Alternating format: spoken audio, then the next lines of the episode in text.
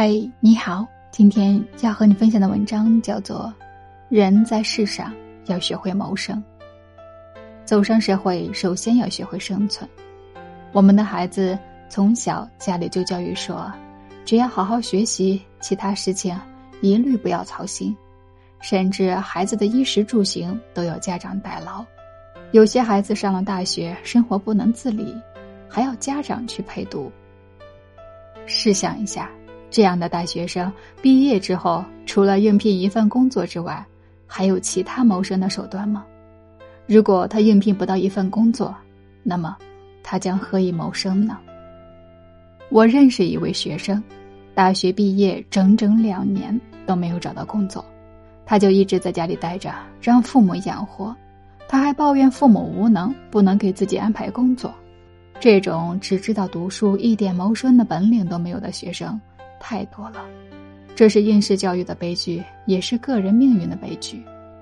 其实，在西方国家，谋生是从很小就要进行的。一个人首先要学会自己养活自己，然后才谈得上怎么发展、怎么实现自我。学会生存，不是教科书里能教会你的。这些知识存在于社会生活中，它要你自己在社会生活中去实践、去体验。现在有些大学生已经走出了象牙塔，开始了创业的尝试。有些人星期天去跑推销，有些人去当家教，还有些人去打工，在饭店当服务员，在工地运砖瓦，研究生去捡破烂等等。有了这个底，以后什么样的工作就都能应付得了。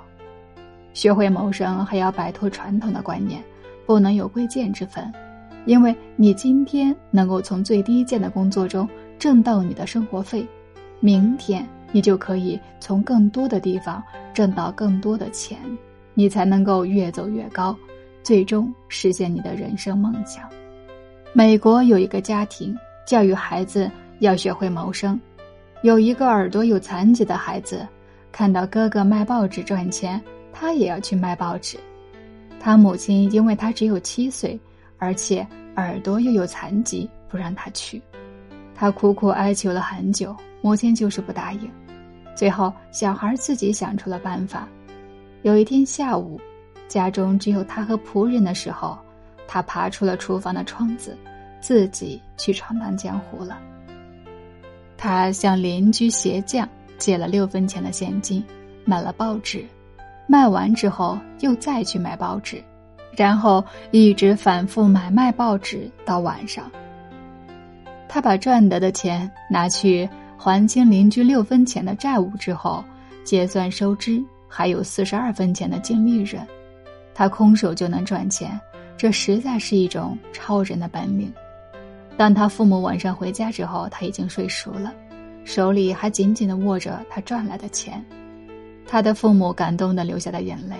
他们为自己的孩子感到骄傲，因为他不再是个残疾人了，他能够养活他自己，会谋生，他就会是一个有用的人。